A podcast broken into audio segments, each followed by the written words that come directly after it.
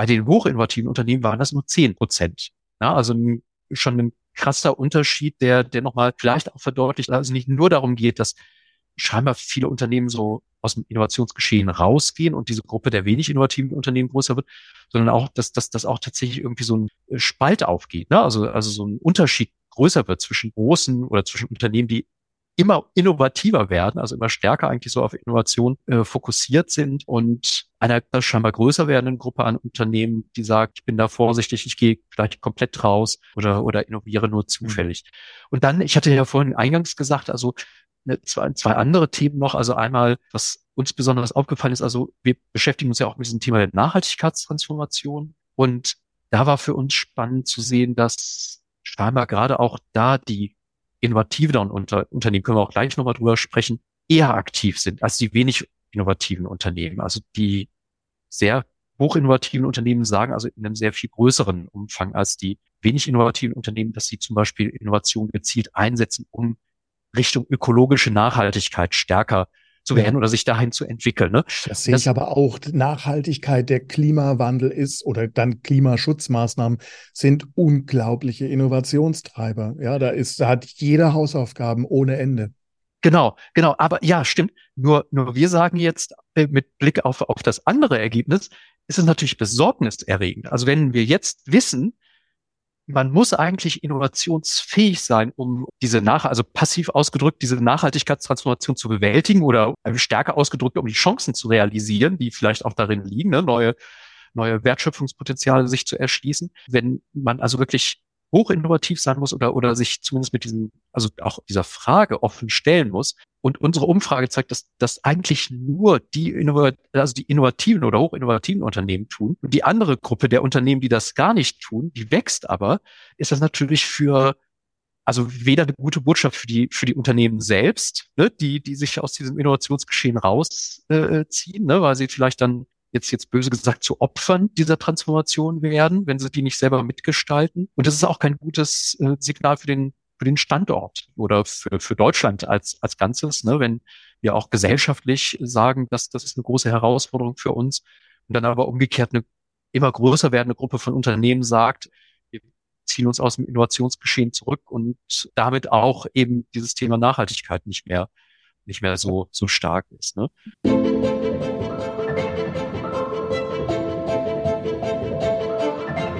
Innovation weiterdenken und Zukunft einfach machen. Hallo, Klaus Reichert hier. Ich bin unabhängiger Unternehmensberater und Business Coach für Innovation und Business Design. Ich begleite engagierte Unternehmerinnen und Führungskräfte sowie ihre Teams mit Smart Innovation auf dem Weg von der Vision zu enkeltauglichen Leistungen. Meine Mission ist es, Unternehmen und seine Menschen kreativer und innovativer zu machen. Ich arbeite remote von Baden-Württemberg aus. Im Smart Innovation Podcast spreche ich mit engagierten und kreativen Menschen über Innovation, über Innovationsmanagement, Unternehmertum und Verantwortung, gerade im Kontext des Klimawandels. Zuhörer können bei den Live-Aufnahmen mitmachen und Fragen stellen. So wird Innovation lebendig und leicht umsetzbar. Die Live-Aufnahmen sind mittwochs, Episoden erscheinen montags. Den Link zu Terminen, Newsletter und dem Transkript finden Sie in den Show Notes. Bleiben Sie auf dem Laufenden und folgen Sie der Show, wo immer Sie Ihre Podcasts hören oder auf klausreichert.de-linkedin. Und denken Sie daran, es gibt kein Ende von Innovation, nur Starts. Mein Gesprächspartner ist Armando Garcia Schmidt. Er arbeitet im Programm Nachhaltige soziale Marktwirtschaft der Bertelsmann Stiftung.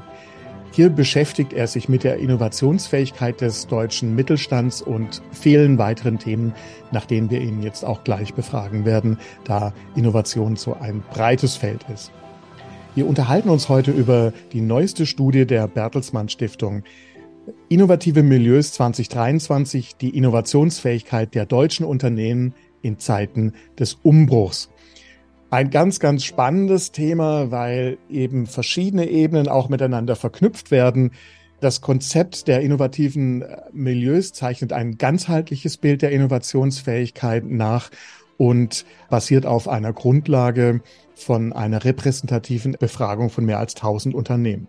Herzlich willkommen, Armando. Vielen Dank, dass du dir heute die Zeit nimmst. Hallo Klaus, vielen Dank, dass ich dabei sein darf. Innovation, wir wissen es alle, ist ein sehr, sehr weites Feld. Was sind denn die Themen, mit denen du dich beschäftigst? Das stimmt, das ist ein total weites Feld. Und ähm, wir haben hier in der Bertelsmann Stiftung uns auch lange darüber unterhalten, was eigentlich sozusagen das ist, was äh, auch uns, also nicht nur mich persönlich, sondern, sondern tatsächlich uns hier im Wirtschaftsprogramm der Stiftung eigentlich äh, zu diesem Thema beschäftigen sollte. Und das sind im Grunde zwei große Felder. Also das ist einmal das Feld, äh, das, was du gerade, Klaus, schon angesprochen, dass der betrieblichen Innovationsfähigkeit. Und darum geht es vor allem auch in der Studie, über die wir ja gleich sprechen werden. Denn wir und ja auch andere Forschungsinstitute gucken so ein bisschen mit Bedenken äh, auf die Entwicklung der Innovationstätigkeit und Innovationsfähigkeit der deutschen Unternehmenslandschaft. Wir haben den Eindruck und meinen es auch mit Studien zeigen zu können, dass da einiges sich, ich sage mal vorsichtig, nicht ganz so gut entwickelt. Also zum Beispiel Unternehmen sich aus der Innovationstätigkeit zurückziehen, wobei wir aktuell eigentlich mehr Innovationstätigkeit und Innovationskraft bräuchten. Das ist so die eine Ebene, mit der wir uns beschäftigen, wo wir Studien machen, versuchen auch mal äh, Akteure aus Unternehmen, äh, aber auch aus der Politik, aus der Wirtschaftsförderung zusammenzubringen zur Diskussion.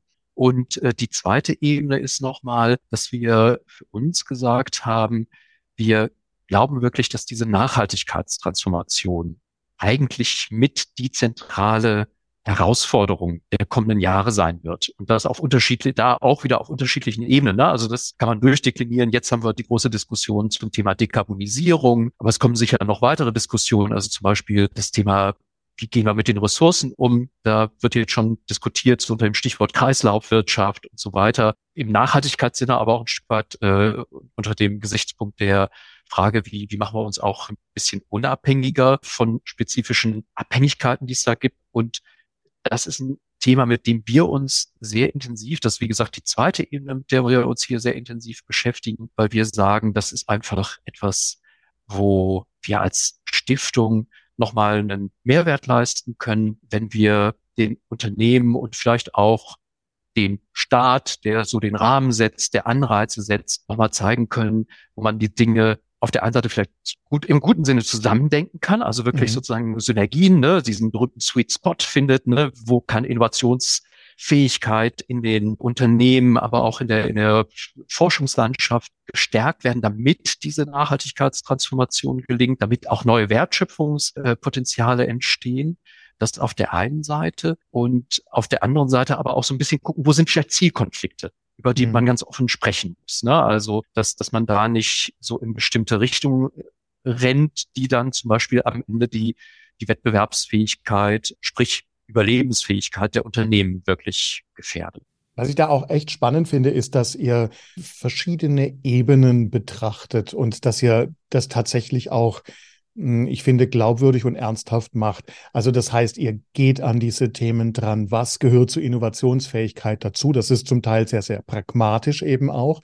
Auf der anderen Seite schaut er eben auch, in soziologische Themen rein, Fragestellungen, die eben etwas gar, gar nichts mehr mit Technologie zum Beispiel zu tun haben. Und äh, am Ende macht es dann der Mix, beziehungsweise die Erkenntnisse aus diesem Mix. Mhm, das stimmt.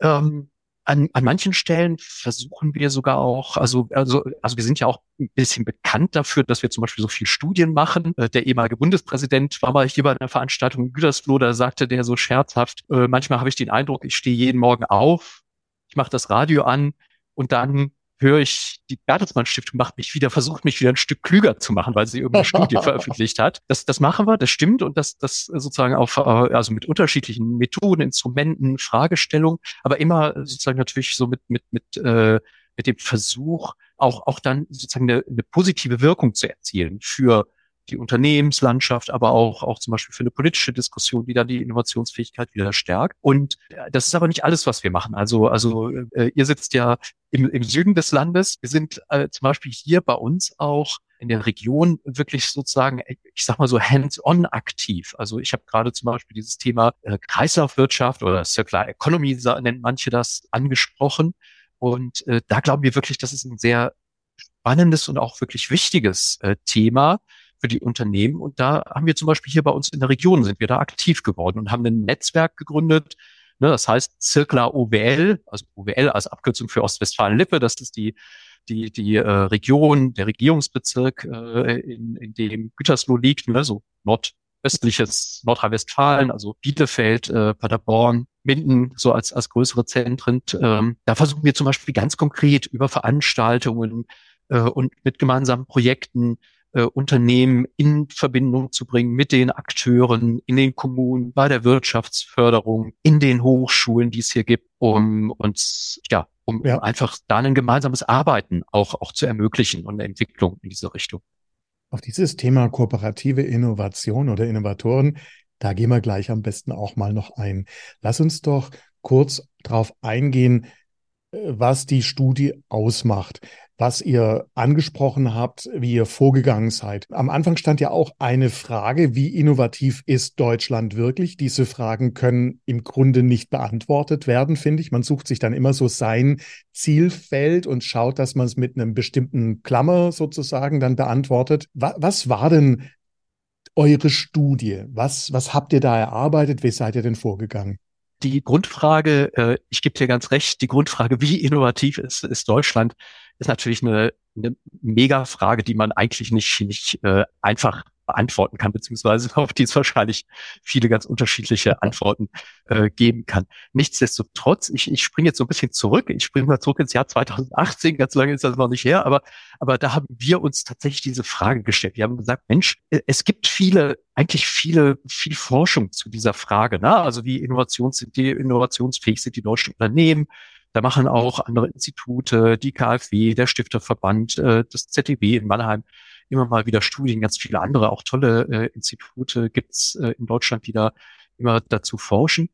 Wir hatten so ein bisschen den Eindruck, dass aber vieles, was da gemacht wird, äh, manchmal also auf der einen Seite so etwas eingeengt ist, weil es zum Beispiel, also viele der Studien fokussieren alleine auf die Unternehmen, die sowieso forschen. Also die gucken dann, wie verändert sich zum Beispiel, wie verändern sich die Ausgaben für, Forschungs für Forschung und Entwicklung in den Unternehmen, die sowieso forschen. Andere Studien gucken sich eine spezifische Branche an oder gucken sich eine spezifische Region an. Und wir haben gesagt, Mensch, das, das sind alles so Ausschnitte. Äh, gibt es nicht eine Möglichkeit, tatsächlich ein, auf der einen Seite die ganze deutsche Unternehmenslandschaft, soweit es geht, in den Blick zu nehmen und auf der anderen Seite so ein bisschen mal loszulassen von diesen, von so klassischen Merkmalen, also äh, ne, Branchenfixierung auf eine spezifische mhm. Branche, ne, dass wir sagen, hier die Chemiebranche ist besonders innovativ, die, weiß nicht, Möbelindustrie ist es nicht oder umgekehrt oder oder oder bestimmte Größen, äh, Klassen uns angucken oder eben Regionen vergleichen. Ob wir da nicht wegkommen und ein bisschen ja einfach auch da innovativ, also wirklich einen innovativen Zugriff finden. Wir haben damals, äh, was wir spannend fanden, ich gebe das zu, wir haben so ein bisschen abgekupfert. Ich, vielleicht kennen das manche Hörerinnen und Hörer. Es gibt die äh, sogenannten Sinusmilieus. Das ist äh, äh, eigentlich ein Marktforschungsinstrument, äh, das, das das sogenannte Sinus-Institut entwickelt hat. Das fragt immer wieder die deutsche Bevölkerung. Vielleicht haben es manche vor Augen. Also wir sind ja jetzt in einem Podcast. Äh, ich kann leider kein Bild zeigen, aber aber vielleicht haben es manche vor Augen. Das ist jetzt, also was dann am Ende dabei rauskommt, das ist so eine ähm, Abbildung, eine äh, zweidimensionale Grafik mit einer Y-Achse und einer X-Achse. Und äh, dann sind da drin in dieser Abbildung eigentlich so, wir nennen das immer Kartoffeln verteilt, ne? also so Kartoffeln oder Blasen, die am Ende, das ist jetzt beim, bei, bei diesen Sinusmilieus so, die deutsche Gesellschaft abbilden sollen. Und zwar hat man dann eben einmal auf der sozusagen vertikal, ne, also auf der Y-Achse eigentlich so äh, ein Stück weit die, die, die ja, sozioökonomische äh, äh, Stratifizierung, also, also oben ist hohes Einkommen und ist niedriges Einkommen und, und ich weiß nicht, ist vielleicht auch nochmal gemittelt mit, mit Bildungsabschlüssen und so weiter. Und auf der vertikalen, der X-Achse, hat man dann im Grunde sozusagen das so die kulturelle Selbstbeschreibung der Menschen, die das Sinusmilieu eben so über tiefen Interviews herausbekommt. Das ist eine spannende Abbildung, die ihr da gewählt habt. Ne? Wir werden die auch äh, verlinken in den Show Notes. Die ist äh, sehr, sehr eindrücklich. Man versteht sofort, worum es geht. Äh, ich würde sagen, wenn das jetzt in Süddeutschland entstanden wäre, dann hätte das keine Kartoffelform, sondern eher Spätzleform. Wäre schwieriger geworden. Wahrscheinlich, das stimmt, das stimmt. Und also äh, das war im Grunde sozusagen für uns tatsächlich so eine, so eine Inspiration und unsere Abbildung sieht jetzt am Ende des Tages ähnlich aus, weil wir haben gesagt, Mensch, das wäre doch spannend, einmal wie also quer zu so etwas wie der Branche oder der Größe der Unternehmen oder der regionalen Verortung, ob die jetzt irgendwo in, in Süddeutschland oder in Ostdeutschland liegen, mal herauszufinden, ob es so etwas wie typische Innovationsprofile gibt, die eigentlich sozusagen die Unternehmen, also bestimmte Unternehmen ähnlich macht. Also vielleicht ein Unternehmen aus Metall- und Elektrobranche und Unternehmen aus der Chemiebranche, die weit auseinander liegen, die aber, wenn man sich ihr Innovationsprofil anguckt, doch viel ähnlicher sind als vielleicht ein anderes Unternehmen aus der Metallbranche und ein anderes Unternehmen aus der Chemiebranche, die wiederum ganz anders mit dem Thema Innovation umgehen. Und da haben wir eben äh, damals, 2018, mit dem äh, Institut der deutschen Wirtschaft in Köln zusammen so ein Konzept entwickelt. Wir haben im Grunde ein Set von über 30 Fragen entwickelt, über die wir äh, oder zu denen wir diese Unternehmen befragen. Und über die Antworten bilden wir dann eben das Innovationsprofil der Unternehmen ab. Das Spannende am Institut der deutschen Wirtschaft ist, die haben, einen, das nennen die selber das Zukunftspanel. Das ist eins der größten oder das größte so Unternehmenspanel. Also da sind äh, äh über 1000 Unternehmen drin, die äh, immer wieder befragt werden zu unterschiedlichen Dingen vom IW. Und ähm, wenn man aus dem Zukunftspanel sozusagen dann Antworten bekommt in entsprechender Zahl, dann kann man sagen, das, was da als Antwort zurückkommt, das ist repräsentativ eigentlich für die deutsche Unternehmenslandschaft. Ne? Also es so ein kleines bisschen Schwergewicht in der Industrie und äh, industrienahen äh, Dienstleistungen, aber es ist letztlich dann doch repräsentativ dafür. Wie gesagt, nochmal so ein bisschen, um das bildlich zu machen. Ich, ich, ich hoffe, ich spreche bildlich genug, ne? Aber wir haben also auf der einen Seite genau diese 30 Fragen. Wir fragen die Unternehmen in diesen unterschiedlichen, ja, diese unterschiedlichen Fragen. Da geht es um Innovations, deren Innovationskultur, die Innovationsorganisation, die Kompetenz, Innovationskompetenz im Unternehmen, aber auch so Themen wie die Vernetzung, interne Vernetzung der Belegschaft zu Innovationsthemen, aber auch die externe Vernetzung, also mit wem wird äh, draußen sozusagen zusammen innoviert. Zu all diesen Themen stellen wir über 30 Fragen. Die Antworten ergeben dann im Grunde sozusagen das Innovationsprofil. Und wir haben damals 2018, als wir dann das Konzept entwickelt haben und 2019 haben wir dann die erste Befragung durchgeführt, gesehen, wenn wir das dann nochmal äh, äh, querziehen zu, zum innovativen Erfolg, also zu dem, was die Unternehmen dann auch ausspucken, sage ich jetzt mal, mhm. an Produktinnovation, an Prozessinnovation, an Organisationsinnovation, an Marketinginnovation, wenn wir das dazu querlegen, dann sehen wir, dass es eigentlich in Deutschland sieben konsistente Innovations- oder innovative Milieus gibt. Okay. Da sind also zum Beispiel die Technologieführer, das ist eine kleine Gruppe von Unternehmen, die relativ groß sind, äh, relativ industrielastig, die hoch innovativ sind, einen hohen Grad an, ich sag mal, Disziplin vorweisen, was das Innovationsthema angeht. Ne? Also Innovationsorganisation, ne? äh, äh, hohe Technologieaffinität, sagt der Name schon. Ne? Daneben gibt's andere Milieus wie zum Beispiel das der kooperativen Innovatoren, wo wir sehen, die sind nicht ganz so erfolgreich wie die Technologieführer, aber trotzdem immer noch relativ erfolgreich, was den innovativen Output angeht. Die haben aber ein ganz anderes Innovationsprofil. Die haben den Schwerpunkt gar nicht so sehr auf Technologie und inno voller Innovationsorganisation im Betrieb, sondern die legen den Schwerpunkt vielmehr auf diese Vernetzungsthemen. Ne? Darauf, dass sie zum Beispiel versuchen, die Belegschaft zum Thema Innovation sehr stark in Bewegung zu bringen oder sich mit Kunden, mit Wissenschaft, Startups äh, und so weiter draußen zu vernetzen. Das sind die kooperativen Innovatoren. Und dann haben wir so andere äh, Milieus. Wir haben dann immer versucht, auch sprechende Namen dafür zu wählen, wie zum Beispiel die passiven Umsetzer, ne, die eher so ein bisschen hinterherlaufen, gucken, was machen die anderen und dann so vielleicht zufällig innovieren quasi. Die zufälligen Innovatoren gibt es auch noch. Ähm, und es gibt auch eine große Gruppe. Und leider auch, muss man jetzt sagen, wir haben die Studie zum zweiten Mal gemacht, eine wachsende Gruppe, die Inno Unternehmen ohne Innovationsfokus heißen. Also so sieben Milieus, die sich dann auf dieser Grafik quasi verteilen, das kann man sehr schön sehen. Wir haben also 2018 das Konzept entwickelt, 2019 die erste Studie gemacht, wo wir das im Grunde sozusagen einmal, einmal, einmal grundgelegt haben und entwickelt haben, gesehen haben, dass es diese sieben Milieus gibt. Und jetzt haben wir im vergangenen Jahr gesagt, Mensch, das wäre doch spannend, gerade nach Corona nochmal zu gucken, wie hat sich denn äh, ja dieses diese Landschaft entwickelt, diese Milieus, sind die größer geworden, äh, sind die kleiner geworden, wie haben die sich verändert? Und dann haben wir das, haben wir diese Befragung nochmal gemacht und das Ergebnis jetzt präsentiert mit dieser innovative Milieustudie. Ihr habt es ja auch toll aufbereitet, finde ich. Normalerweise sieht man da immer erstmal ein langes PDF-Dokument. Da will keiner so richtig dran, das ist zu viel Text und dann denkt man sich, was soll ich da überhaupt, wo soll ich anfangen? Ihr habt es aber anders gemacht. Ihr habt so aufbereitet, dass man das entsprechend den Milieus verstehen kann. Ihr habt die wichtigsten Punkte rausgezogen. Ihr habt sozusagen auch gleich Handlungsempfehlungen mit abgebildet. Jeder, der ein kleines bisschen ernsthaftes Interesse hat, findet dort eine Antwort. Der kann gleich einsteigen. Das dauert ungefähr eine Viertelstunde, bis man sich orientiert hat und die wichtigsten Sachen mal durchgelesen hat. Ich will damit jetzt das Ganze nicht kaputt machen oder kleinreden. Ich sage nur, ihr habt so aufbereitet, dass es gut verständlich ist. Das scheint euch wichtig gewesen zu sein. Ja, das ist so. Das ist so. Äh, also ist kein Geheimnis wirklich, aber die, die, die Studie, die dahinter liegt, das ist wirklich ein, ich glaube, fast 80 Seiten Werk.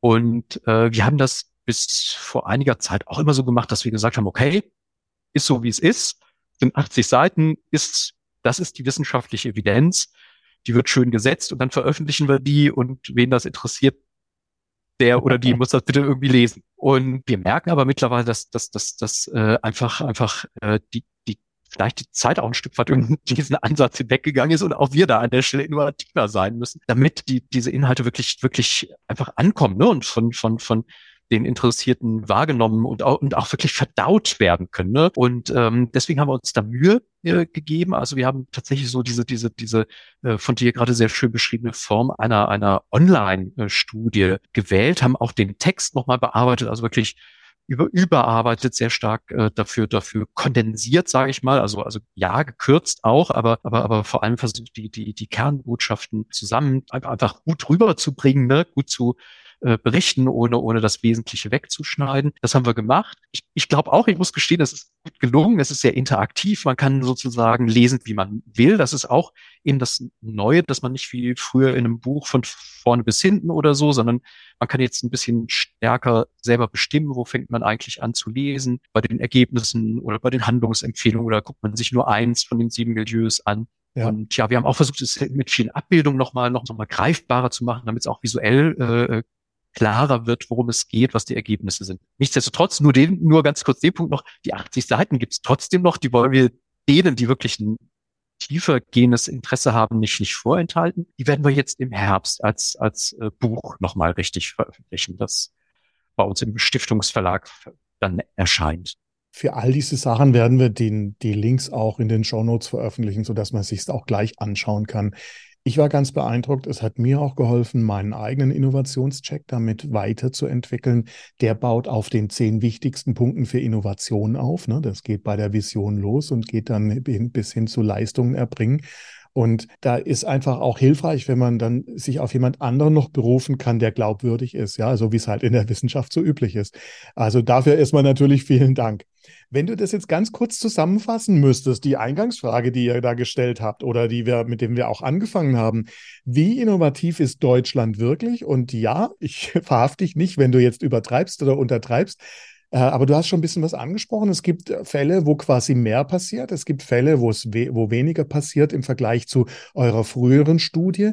Wie wäre denn so eine relativ kurze Antwort auf diese Frage von deiner Sicht? Also ich schicke voraus, die, unsere Studie ist ja, ist ja keine international vergleichende. Ne? Deswegen, ja. deswegen kann ich jetzt nicht im Vergleich zum Beispiel sagen, Deutschland ist innovativer als Frankreich oder weniger innovativ als Frankreich oder so. Ne? Also was wir machen können, ist jetzt sozusagen im Grunde die, die, die, die Entwicklung äh, zwischen diesen beiden oder, oder in diesem Zeitfenster 2019 und 2022, als wir die zweite Befragung gemacht haben, in, in Verhältnis zu setzen. Und da um jetzt ganz knapp zu antworten auf dich, also wir haben mal versucht, so für uns diese, diese, diese Kernbotschaften zu ähm, kondensieren und das sind eigentlich äh, vier Stück. Also das eine ist leider, muss man sagen, immer weniger deutsche Unternehmen sind innovativ. Also ähm, wenn man sich unsere Studie anguckt, ist das wirklich so, dass man sagen muss, nur noch jedes fünfte deutsche Unternehmen kann heute eigentlich so als besonders intensiv, also als hochinnovativ bezeichnet werden.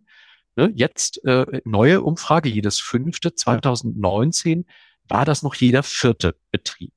Also wenn man sich jetzt ne, wieder unsere Kartoffelgrafik vorstellt, diese hochinnovativen Milieus, der Technologieführer, der disruptive Innovatoren, die werden kleiner, die nehmen ab.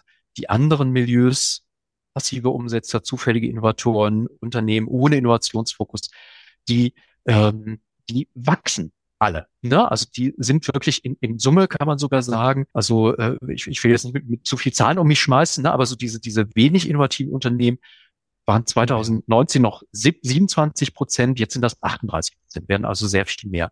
Das ist so die eine Botschaft. Leider ja, ne, also äh, äh, alleine in drei Jahren scheint also die Innovationstätigkeit in der deutschen Unternehmenslandschaft sehr stark abgenommen zu haben. Dann die zweite Botschaft, wir haben ja, wie gesagt, einmal so vor und einmal nach Corona geguckt und scheinbar hat tatsächlich Corona auch eine Rolle gespielt, weil wir da sehen und, und, und, und in der Form vor allem, dass Corona das Ungleichgewicht, was es gegeben, schon vorher gegeben hat zwischen den stärker innovativen und den weniger innovativen Unternehmen nochmal verschärft hat.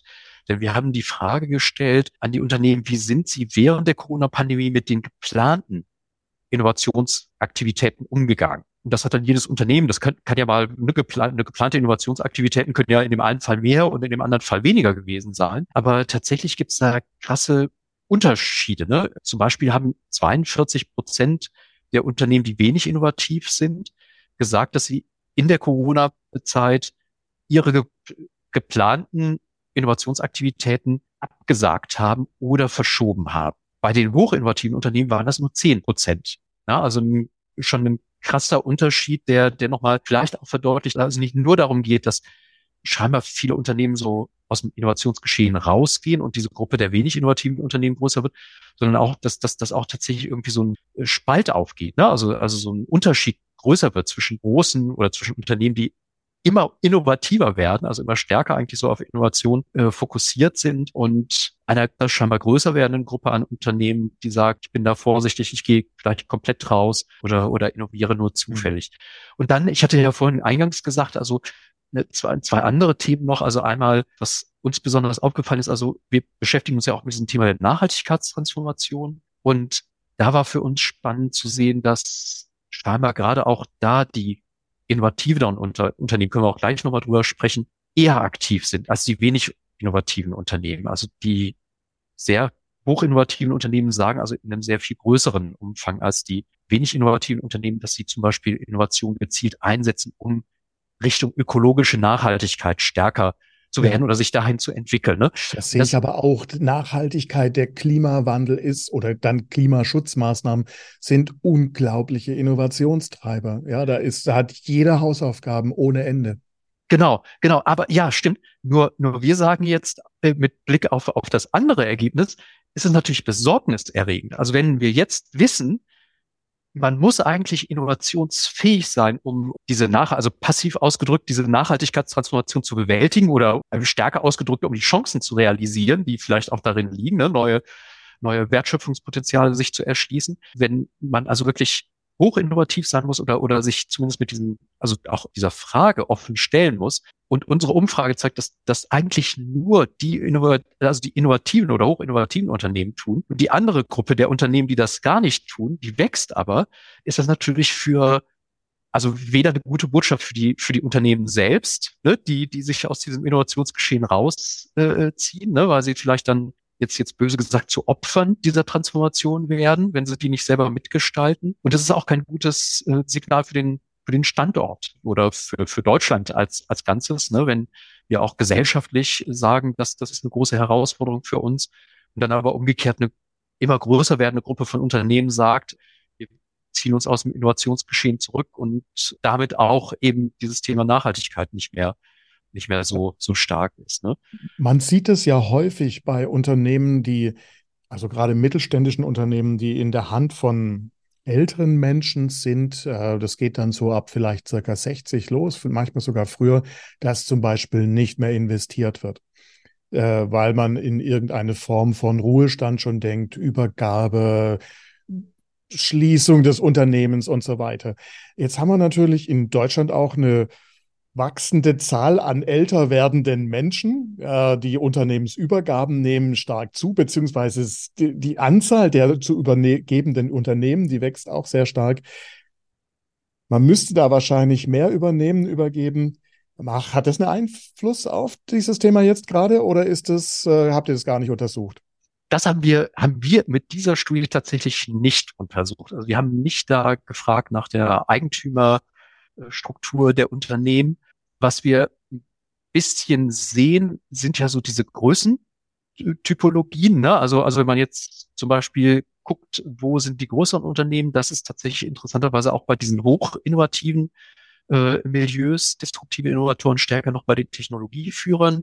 Da kann man davon ausgehen, dass, dass das eher größere Aktiengesellschaften äh, äh sind. Der andere Teil, das ist wahrscheinlich dann der familiengeführte Mittelstand, wo mhm. auch tatsächlich, ne, also das, das, was du auch beschrieben hast oder was wir hier in unserer Studie sehen, so diese, diese, so ein Trend zum sich rausziehen aus der Innovation ist, ne. Wir können mit unserer Studie leider in Anführungszeichen nicht sagen, ob das jetzt was mit der, dieser konkreten Eigentümerstruktur oder der Frage einer anstehenden Unternehmensübergabe zu tun hat. Was wir sehen, das ist vielleicht ein interessanter Punkt, ist tatsächlich der, dass das äh, auch für die Innovationsfähigkeit extrem relevant die Vernetzung und Kooperation ist. Also auch da wieder diese, gerade die hochinnovativen Unternehmen sind die mit anderen Unternehmen, aber zum Beispiel auch mit Forschung und Wissenschaft und mit Startups zusammenarbeiten. Also nicht nur mit, mit dem, was nahe liegt, also nicht nur mit Kunden und Lieferanten. Ne? Und da stellen wir uns zum Beispiel die Frage, warum das nicht mehr auch, auch kleinere, zum Beispiel Familienunternehmen machen. Ne? Natürlich ist das immer auch mit Anstrengungen verbunden, aber, aber ich glaube schon, dass das, dass das Sinn macht, zum Beispiel auch sich mal auf den Weg zu machen und zu gucken, was ist bei mir in der Region an Hochschulen da. Ne? Es, es gibt ja in Deutschland eigentlich eine tolle Landschaft an äh, zum Beispiel Fachhochschulen oder technischen Universitäten, die sehr angewandt forschen und äh, die auch, auch seit langem Jahr eigentlich das Thema Transfer immer wieder umtreibt. Und ich glaube schon, dass da zum Beispiel auch Eigentümer geführte kleinere Familienunternehmen offene Türen einrennen, wenn man sagt, Leute, ja. ähm, ne, wir brauchen zum Beispiel bei der Lösung eines spezifischen technischen Anforderungen eine äh, ja, Unterstützung. Ja, du, da habe ich auch gleich noch eine Frage, weil das fällt mir immer wieder auf.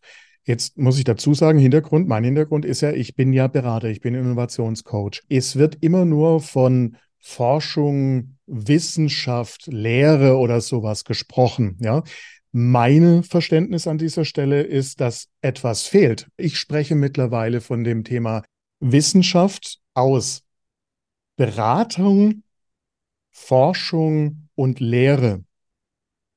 Und zwar, weil ich glaube, dass die Beratung einfach äh, zu wenig beachtet wird in solchen Fällen. Das ist nämlich, es gibt sehr viel Beratungsförderung, die man da einsetzen kann. Ihr habt es jetzt auch nicht direkt untersucht, wenn ich das richtig verstanden habe. Ihr seid da mehr auf die Kooperation mit Universitäten, mit Hochschulen eingegangen. Stimmt, ja. stimmt. Das, das haben wir gefragt. Finde ich aber einen total wichtigen äh, und relevanten Punkt. Das, das nehme ich gerne mal mit aus dem Gespräch, weil du natürlich ganz recht hast, dass, dass äh, die Berater sind natürlich viel näher an den Unternehmen dran. Ne? Also das, das, das sehen wir ja auch. Das ist ja, glaube ich, auch ein Teil des Problems, dass, dass vielfach die äh, universitäre Forschung zum Beispiel irgendwie, ja, manchmal zwar angewandter, aber dann trotzdem irgendwie auch Grundlagenforschung macht, ne, die, die, die dann manchmal näher oft aber wahrscheinlich auch weiter weg ist von den konkreten die Horizonte der Unternehmen. Andere, ne? genau, Ganz ja. genau. Ne? Die Horizonte, die Interessen sind da vielleicht auch andere. Ich habe den Eindruck, also so aus, aus Gesprächen mit, mit äh, Leuten aus gerade Fachhochschulen, technischen Universitäten wissen wir das vielfach, dass die sich da sehr bemühen, Ne? Also da gibt es ja auch, auch wachsende Anstrengungen äh, in diesem Stichwort Transfer, ähm, dass die versuchen gerade zum Beispiel auch mit, mit äh, äh, Unternehmen in ihrer regionalen Umgebung in Kontakt zu kommen, selber so ein bisschen auch zum, zum Motor zu werden für, für so spezifische Clusterbildung, ne, wenn man das so, so nennen möchte. Aber, aber ja, also, also um den Punkt zu machen, du hast natürlich ganz recht, ähm, die äh, äh ja auch starke Beratungslandschaft, die es in Deutschland gibt, die, die ist ja da und, und die ist sehr viel unternehmensnäher. Ihr, ihr müsst ja auch sozusagen auf die Fragen ne, und Herausforderungen der Unternehmen, die sie an euch herantragen, dann, dann direkt reagieren. Und ähm, das ist natürlich ein wichtiger, wichtiger Punkt, den, ja. den wir hier tatsächlich so in dieser Form nicht abgefragt haben. Aber das könnte man durchaus nochmal mitnehmen. Ja. Da hätte ich auch gleich noch eine Frage. Habt ihr eigentlich ähm, eine Zahl äh, auch abgefragt, äh, des F&E Invests, zum Beispiel auch im Verhältnis zum Umsatz, dass man mal irgendwie eine, eine, Kerngröße hat, vielleicht so ein bisschen nach Branche oder nach euren Milieus und sagen kann, okay, wenn ich im Leaderbereich sein möchte, im Technologieführerbereich sein möchte, Innovationsführerbereich, muss ich halt 15, 25 Prozent vom Umsatz investieren, zum Beispiel. Nein, das, das haben wir nicht. Mist. Ähm, haben wir nicht. Ähm, es gibt es gibt ja Zahlen zu den zu den F&E-Ausgaben, zum Beispiel. Ähm, äh, äh, äh, jetzt mache ich mal Werbung für andere, also für, vom Stifterverband. Ja. Die machen tatsächlich äh, in ihrer Innovationserhebung, da können die, glaube ich, immer ganz genau sagen, wie sich auch das Investitionsverhalten der Stelle verändert hat in den Unternehmen. Allerdings ist da dann wieder also so ist, ist so, dass, dass sie tatsächlich fokussieren auf die Unternehmen, die eben diese Ausgaben mhm. tätigen. Ne? Also die ja. wirklich ganz konkret sagen, ne, wir haben hier den Ausgabenposten F und E. Ne? Und, und das dann auch so, so abgrenzen können. Ne? Das können ja glaube ich, auch viele kleinere Unternehmen gar nicht. Wir haben das nicht gemacht. Wir haben das tatsächlich nicht gemacht, weil, also hätten wir vielleicht tatsächlich auch tun können oder sollen. Aber äh, unser Interesse war ja weniger das Geld, unser Interesse war ja tatsächlich eher so, so gesamthaft das Innovationsprofil eben der Unternehmen in den Blick zu nehmen, ja. ne? weil wir gesagt haben, es kann ja auch sein, also wir, wir haben ja auch Fragen zur Innovationsorganisation, also wir stellen schon, also jetzt wie gesagt nicht, wie viel gibt ihr aus, aber ne, gibt es eine eigene Abteilung und so, solche Fragen stellen wir schon, ne? aber, aber wir wollten eigentlich sozusagen wissen, wie ist eben so diese gesamthafte ja, Innovations Kultur könnte man auch sagen, obwohl Kultur ja. dann auch wieder ein Aspekt dieses, äh, dieses Profils ist, weil wir gesagt haben, vielleicht gibt es ja auch Unternehmen, die eben gar nicht so eine so viel Geld ausgeben für F&E, aber so intelligente Strukturen haben, so eine tolle Kultur, dass sie vom innovativen Erfolg her viel viel weiter sind und viel besser als als andere, ne? die die mehr ausgeben, ne? aber aber aber es irgendwie ja. dann nicht nicht sozusagen ja. die PS nicht auf die Straße bringen, um so zu sagen. Ne? Ähm, ich kann das also, gut nachvollziehen. Das ist also diese Unternehmen, die sind mir eigentlich auch am liebsten, die dann sagen, Mensch, wir versuchen mal das Lean anzugehen. Wir schauen, dass wir tatsächlich so mit Bordmitteln und einfachen Möglichkeiten, es gibt ja auch viel Innovationsförderung und sowas, dann eben äh, Schritte machen. Was aber trotzdem eben häufig kommt, ist sowas wie ja, wie viel Geld müssen wir denn dafür ausgeben? Ne? Weil die meisten sagen, ja, ja, da können wir doch kein Geld dafür ausgeben oder extra Zeit aufwenden oder sowas. Ne? Und dann wäre es schon schön, wenn man so ein paar Zahlen mal, also ich lege dann schon auch immer Zahlen hin, ja, mhm. aber wenn man dann halt einfach mehr Absicherung an den Zahlen hätte. Das aber wir verlinken diese andere Studie oder die, die, äh, diesen, diesen Teil verlinken wir dann auch noch in den Show, ja, ja. dass man da mal nachgucken kann. Ja, ja. ja. Also was, was, was wir äh, in unserer Studie zeigen, also wir haben also ein paar, also jetzt nicht echte Eurozahlen, aber ein paar Zahlen haben wir insofern schon drin, als dass wir natürlich nochmal auch um, um, um zu gucken, ob dieses, dieses Konzept der innovativen Milieus wirklich robust ist, ne? ob das wirklich mit der Realität ne, in Beziehung steht, haben wir natürlich geguckt, wie ist, ist äh, das, wie verhält sich zum Beispiel, wie verhalten sich diese, diese innovativen Milieus zu der Nettoumsatzrendite. Ne? Okay. Und da können wir schon, also da können wir zum Beispiel zeigen, also wie gesagt, wir wissen nicht, wie viel die Unternehmen investieren, also wie viel sie jetzt wirklich an Geld ausgeben für Forschung und Entwicklung zum Beispiel. Aber was unsere Studie zeigt, ist, dass die Milieus, die wir als hochinnovativ bezeichnen in dieser Studie, dass die eine sehr viel, also sehr viel erfolgreicher sind, was diese äh, Nettoumsatzrendite angeht, als ah. äh, die weniger innovativen Milieus. Ne? Also wir haben da zum Beispiel so eine Übersicht, wir haben das, das einmal so indexiert, ne? also der, wenn man jetzt sagt, ne, indexierte Netto oder die Nettoumsatzrendite im Jahr 2019, also als wir die erste Studie gemacht äh, haben, die ist 100 Prozent, dann sehen wir, dass das eben tatsächlich, also da, da sieht man jetzt auch leider Corona, ne, also hat eine Wirkung erzielt, ne, also äh, 2022 ist dann der Wert drunter, das sind dann nur 85 Prozent, haben alle Unternehmen insgesamt erreicht. Aber die hochinnovativen Milieus, die liegen drüber. Die haben also 108 Prozent erreicht. Also die sind jetzt gemessen an dieser Nettoumsatzrendite zwischen 2019 und 2022 gewachsen. Und die weniger innovativen Milieus, die sind noch viel stärker abgeschmiert. Ne? Also die ganz niedrig innovativen Milieus, die haben nur 64 2022, nur 64 Prozent quasi dieser Netto Umsatzrendite von 2019 noch erreicht. Mhm. Also sind richtig im Vergleich zu 2000 19 im Grunde abgeschmiert. Ne? Und da sagen wir natürlich, das zeigt dann schon, dass, also, also wie gesagt, nicht, nicht, das kann ich nicht sagen, der, die, die Investition für Innovation, aber, ja. aber, einen, aber, aber ein bewusstes Innovationsmanagement, eine bewusste gute Innovationskultur und Innovationsorganisation im Unternehmen wirklich mit wirtschaftlichem Erfolg eng zusammenhängt. Ja, ja. ja. Also da gibt's ja auch äh, mittlerweile auch weitere Untersuchungen, die mehr oder weniger zeigen, dass auch das Behandeln von diesen ganzen Nachhaltigkeitsthemen zumindest erstmal nicht den Unternehmen schadet in ihrem Unternehmenserfolg und auch vorsichtig gesagt eben schon sogar positiv sich auswirkt. Also das könnte hier sich zur Überschneidung natürlich auch führen. Ja, ja, ja, ja auf jeden ja. Fall. Ich meine, klar ist, Innovation und Innovieren ist ja immer das, das, ich hoffe, du stimmst mir zu, aber ist ja immer risikobehaftet auch, ne? Ja. Denn, denn natürlich ist es, ich meine, klar, es gibt viele Unternehmen, die äh, kennen wir ja auch, also in, in ähm, gerade unsere viel gerühmten Hidden Champions, die, die oft Weltmarktführer in ganz spezifischen äh, Produktbereichen, äh, Produktmärkten sind, die wissen natürlich, also wir, äh, müssen unser Produkt, spezifisches Produkt immer weiterentwickeln und können daran sozusagen sukzessive immer weiterarbeiten und, und damit natürlich auch perspektivisch weiter er erfolgreich sein ne? und, und in diesem Markt behaupten. Ja. Nichtsdestotrotz, das, das ist ja gerade, und ich, also wir glauben auch, dass das Besonderheit jetzt dieser, dieser Nachhaltigkeitstransformation ist, und allem, von allem, was, was auch an Unsicherheiten ja aktuell noch in der Welt ist. Ne? Also gerade zum Beispiel jetzt die Lieferunsicherheit, was, was die ganzen unterschiedlichen äh, Rohstoffe angeht, etc. Wir, wir glauben, dass die Unternehmen schon auch gut daran täten, nochmal stärker ins Risiko zu gehen und nochmal in größerem Umfang zu sagen, also wir, wir, wir versuchen auch wirklich neu im Sinne von Geschäftsmodellinnovation, eine echte Produktinnovation, auch, auch eine Hinterfragung unserer Prozesse und sowas, sich ähm, neu aufzustellen, damit sie, damit sie eben nicht plötzlich irgendwann doch ins Hintertreffen geraten. Ne?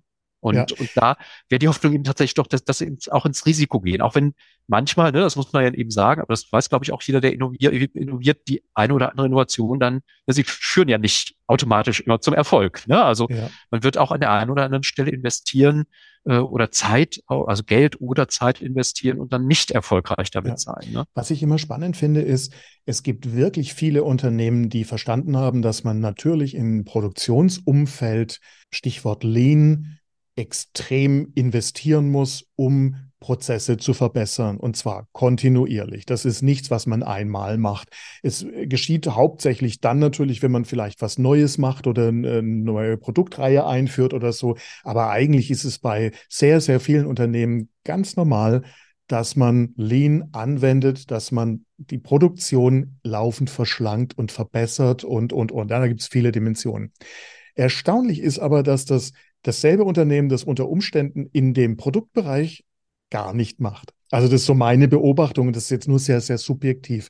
Aber äh, auf der einen Seite hat es sich eben durchgesetzt, das Wissen, dass es notwendig ist. Auf der anderen Seite, gerade in dem Innovationsmanagement-Bereich, scheint es bei den Unternehmen, die eben nicht in der Leader-Position sind, eben, eben wenig ausgeprägt zu sein. Mhm. mhm. Also kann, ja. kann ich so bestätigen. Es kommt eine Frage von der Barbara Schmucker. Könnte man aus der Entwicklung dieser Netto-Umsatzrendite sagen, aus eurer Beobachtung, dass hochinnovative Unternehmen gegenüber anderen Krisen resilienter sind? Total, auf jeden Fall. Also, also, also auf jeden Fall, also ich, ich sag mal so, also, also was wir hier jetzt sehen können, ist, dass sie auf jeden Fall äh, in der Corona-Krise ganz konkret sich als resilienter erwiesen haben jetzt muss man natürlich, wenn man wissenschaftlich redlich ein bisschen vorsichtig ja. sein und sagen, kann man jetzt nicht automatisch auf andere, ne, auf, auf andere Krisen übertragen. Aber, aber ich sag mal so, Corona war ja, war ja fast der, der, der, der, der schlimmste anzunehmende Unfall, ne, weil es wirklich vollkommen unerwartet kam, ne? Ich meine, okay, das haben Krisen meistens auch so an sich. Also, also ich glaube ja, ich glaube, das kann man so sagen, dass, dass, dass tatsächlich auch eine, Innovations, also ein hoch innovatives Innovationsprofil oder ein starkes Innovationsprofil das Unternehmen resilienter macht. Mhm. Ne, Weil es vielleicht auch einfach, einfach äh, äh, gewöhnt ist, sich eben sozusagen immer wieder mit Neuem, auch mit neuen Situationen auseinanderzusetzen und die Frage zu stellen, wie antworten wir auf diese neue Situation, ne? um eben wettbewerbsfähig zu bleiben, diese neue Situation, egal ob jetzt zum Beispiel über eine Prozessinnovation oder vielleicht auch durch eine neue, durch, durch eine Neuerung an unseren Produkten, vielleicht auch mal einfach nur durch eine Marketing-Innovation, ne? aber, aber auf jeden Fall auf dieses Neue, was da von außen auf uns zukommt, äh, mit dem umzugehen. Ne? Während eben Unternehmen, die ja eben innovationsavers sind, die sind vielleicht auch an dem Ende jetzt, also böse gesagt, eher träge ne? und sagen, okay, ne, also Neues kommt von uns aus uns selbst heraus jetzt erstmal sowieso wenig. Und wenn dann auch in Form einer Krise was Neues auf uns zukommt, dann fremdeln wir erstmal damit und versuchen mit dem Bekannten durchzukommen. Ne? Was ich auch verstanden habe, ist, das Thema Geschäftsmodellinnovation ist auch sozusagen ausgeprägter bei äh, den Technologieführern oder den Innovationsführern. Total, total. Da, also das ist so, die, die sind da sehr stark. Und ähm, wir haben ja auch noch mal gefragt, also das, da, da wird es übrigens auch spannend, wenn man nochmal noch mal das, das dann sozusagen auf dieses äh, Nachhaltigkeitsthema bezieht. Ne? Also wir haben ja nochmal ganz konkret gefragt, nutzt Ihr Unternehmen gezielt Innovationen, um ökologischer in den folgenden Bereichen zu werden? Und dann haben wir eben nach Prozessinnovation, Produktinnovation Geschäftsmodellinnovation gefragt. Und auch da hat man also einen totalen Unterschied. Da haben also 62 Prozent der, der, dieser hochinnovativen Milieus gesagt, ja, wir nutzen Geschäftsmodellinnovation, um eben ökologischer zu werden.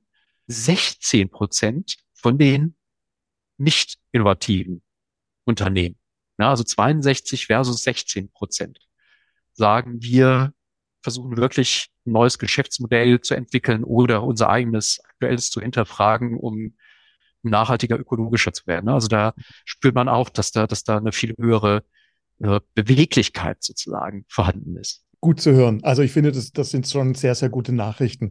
Ihr habt diese verschiedenen innovativen Milieus untersucht oder das dann in diese Milieus gegliedert, eure Ergebnisse. Ähm, was mir persönlich sehr nahe liegt, äh, auch aus einem anderen Projekt, sind einfach im Moment diese kooperativen Innovatoren. Kannst du uns da noch ein bisschen was erzählen, was das ausmacht, was da sozusagen die, äh, die Kompetenzen oder auch vielleicht die, die Faktoren sind, äh, mit denen die sich beschäftigen? Äh, und vielleicht auch, äh, die Grafik werden wir verlinken, gibt es irgendwelche Handlungsempfehlungen, die euch aufgefallen sind, wie man die aus diesem Follower, aus dem mittleren Feld sozusagen anheben kann in den, in den Leader-Bereich rein? Ja, also die kooperativen Innovatoren, die sind ja so, hm, also wenn man sich jetzt diese, diese, diese, diese Milieus vorstellt oder diese Kartoffeln, ja, diese Kartoffelgrafik, dann sind die quasi so, so im mittleren Feld, was die, was tatsächlich so diesen innovativen Erfolg angeht und ähm, haben eben tatsächlich so ein Innovationsprofil, was sehr stark auf, auf, das sagt der Name ja schon so, auf Vernetzung, ne, auf Kooperation, Kollaboration, intern, aber auch extern zurückgeht. Ne? Ich, ähm, wir haben so ein bisschen geguckt nochmal auch da, was, was sind das eigentlich für Unternehmen, die da drin sind.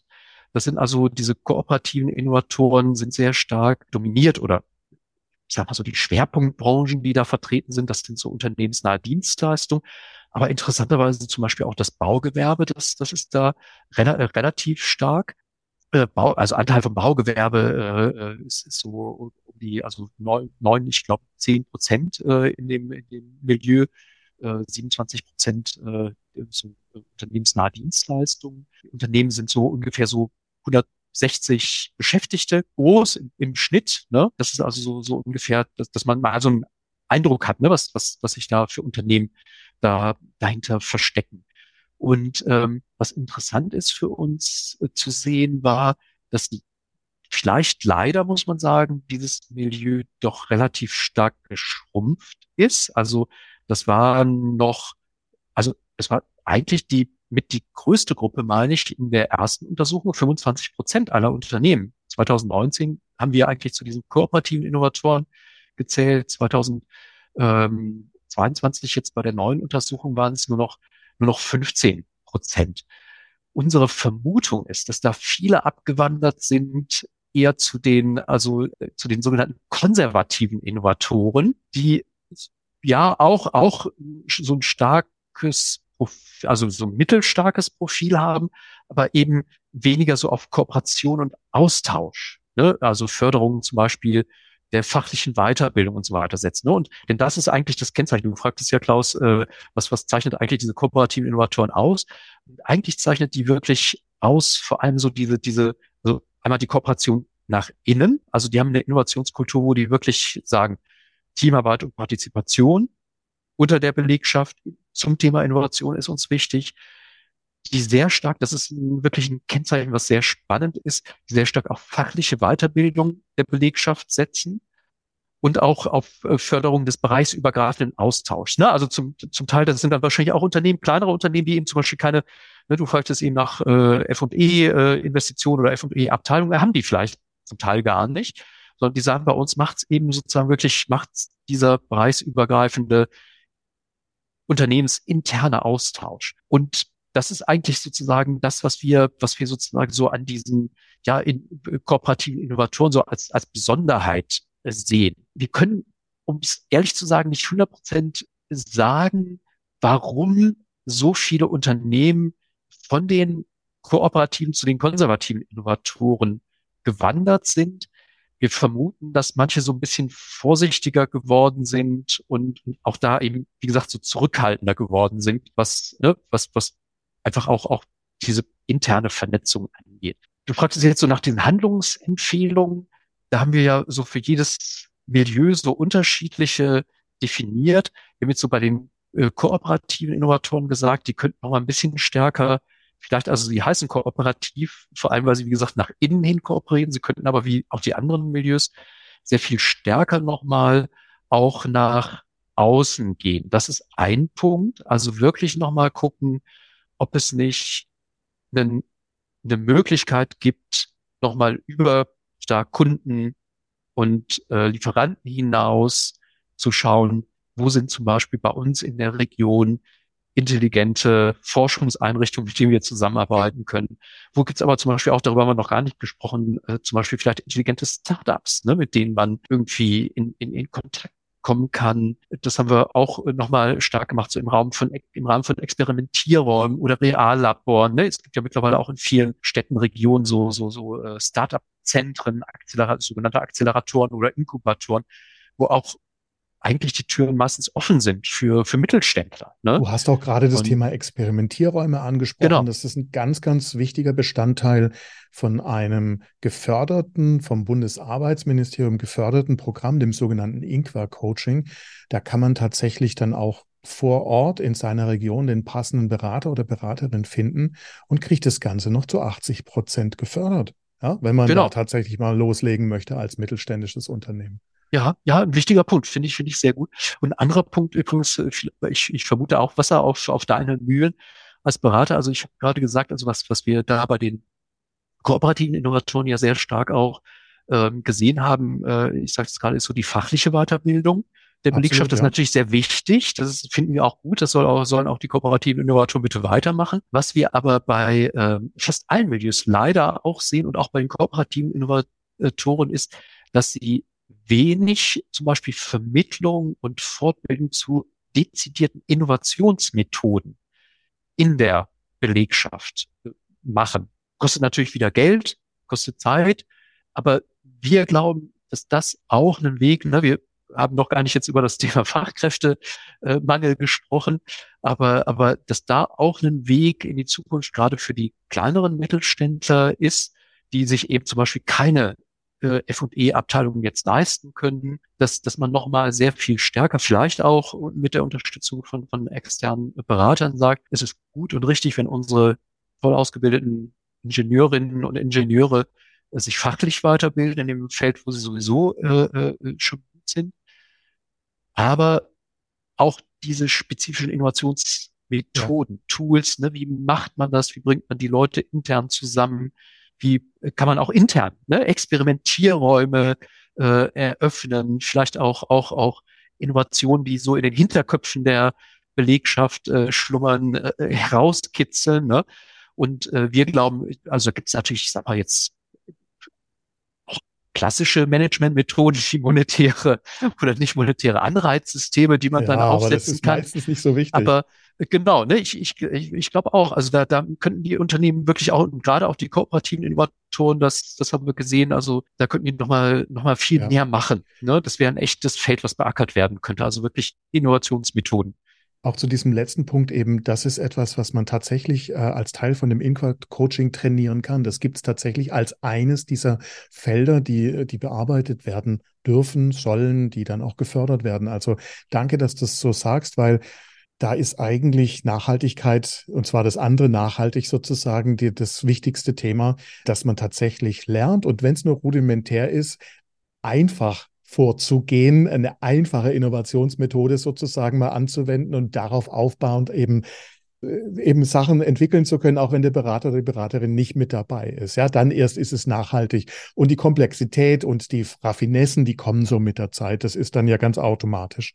Also danke, dass du das so nochmal angesprochen hast. Mir ging es ja auch darum zu sagen, okay, wie kann ich eben diese kooperativen Innovatoren anheben, weil ich glaube, das ist ein sehr, sehr sinnvolles Vorgehen. Du hast gesagt, intern ist die Vernetzung da sehr groß.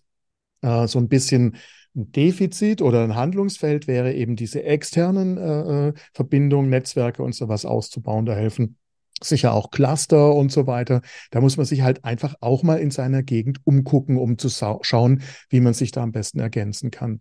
Das stimmt. Ja.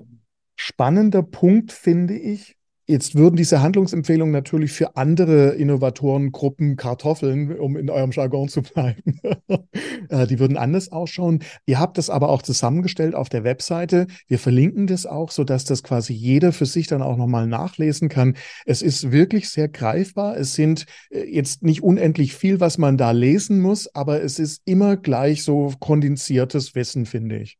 Wir haben äh, über eure Studie gesprochen. Wir haben über die Veränderungen gesprochen, die ihr zwischen den beiden Studien sozusagen finden konntet. Ihr macht wahrscheinlich weiter. Ihr werdet das wieder machen in ein, zwei, drei, vier Jahren.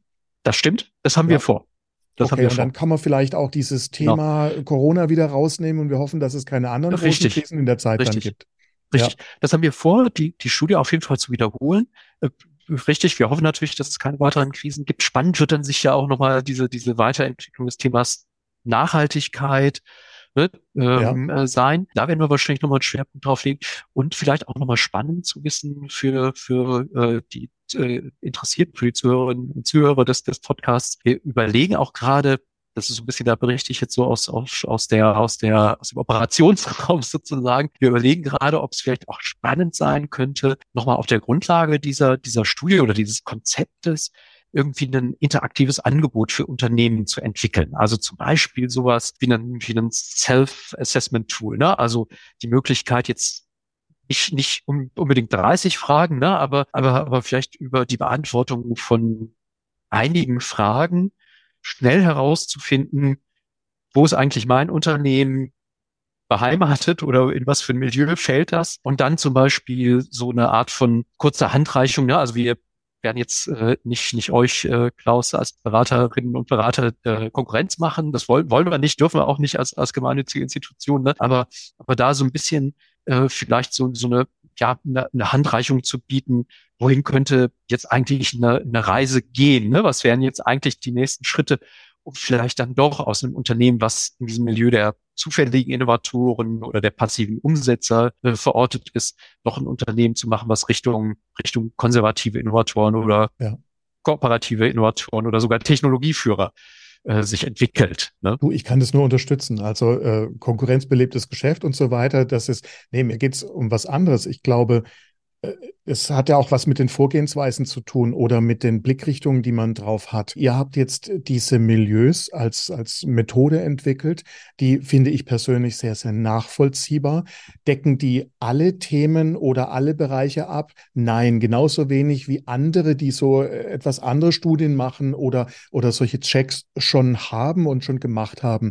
Deswegen glaube ich, aber das ist auch nicht wichtig, weil es gibt sehr viele unterschiedliche Anforderungen von den Menschen, die da nach Antworten suchen und auch verschiedene Arten zu denken oder zu, ja, nach Lösungen zu suchen, finde ich. Und da gibt es kein One-Size-Fits-All. Also ich habe das bei mir auch gemerkt, ich habe eine Kurzversion des Checks und eine Langversion. Und die Kurzversion, die ist so ein bisschen was, was ihr jetzt gerade ansprecht, aber die hat eine ganz andere Richtung. Wie gesagt, es ging um die zehn wichtigen Punkte für Innovation im Unternehmen, die ich definiert habe auf Basis von meinen Recherchen. Und das ist jetzt etwas anderes, was mir gleich hilft, bestimmte Sachen konkret zu lösen, während äh, bei euch es zum Beispiel auch in eine Einordnung geht, wo ich dann sagen kann, okay, lass uns mal von A nach B zum Beispiel entwickeln. Ja, also insofern ist das alles gut und vor allem jemand, der sich wirklich damit beschäftigen will, der wird ja verschiedene von diesen Tests machen, weil er verschiedene Antworten daraus kriegt. Und zwar in relativ kurzer Zeit. Das ist ja das Schöne dran.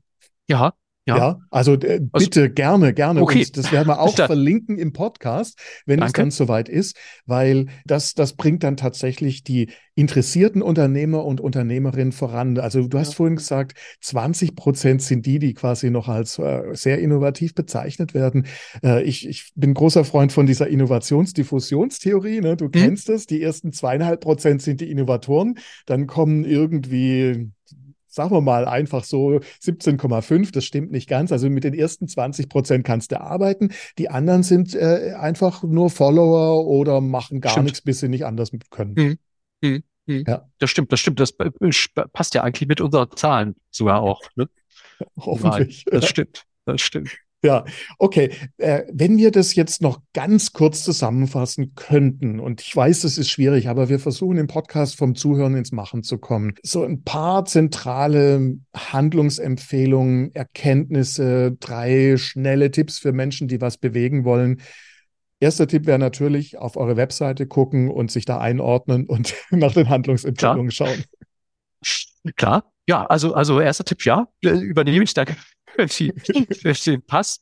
Ähm, also auf jeden Fall. Ich, ich glaube, unsere Website ist, ist, ist äh, Online-Studie ist da sehr gut. Also man kann da wirklich also die Handlungsempfehlungen sich sehr schön angucken, auch nochmal durchlesen und, und, und wir haben es auch da grafisch nochmal auf, aufbereitet. Also da kann man wirklich sozusagen für jedes der Milieus drei Handlungsempfehlungen so in a nutshell äh, sich direkt angucken.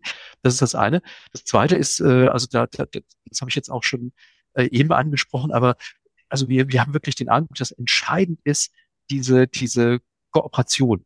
Kooperationsfähigkeit, Vernetzung nach außen, also für die Zukunft. Ne? Ich habe das vorhin auch gesagt, also so ein Eindruck von uns ist das jetzt auch so technologisch demnächst die große, das große Thema, also quasi parallel zur Dekarbonisierung wird dieses Thema der, der, der, der eigentlich der Circular Economy oder der Kreislaufwirtschaft kommen. Und, und äh, da ist ja, da geht's ja auch um, um wichtige, also auch, auch, auch hochspezifische technologische Fragen, ne? das Schließen von Stoffkreisläufen, ne? wie kriegt man das hin, dass zum Beispiel bestimmte Materialien wie Metalle, da ist es vielleicht sogar einfacher, aber auch Kunststoffe sozusagen ähm, immer im Kreislauf gehalten wird, werden.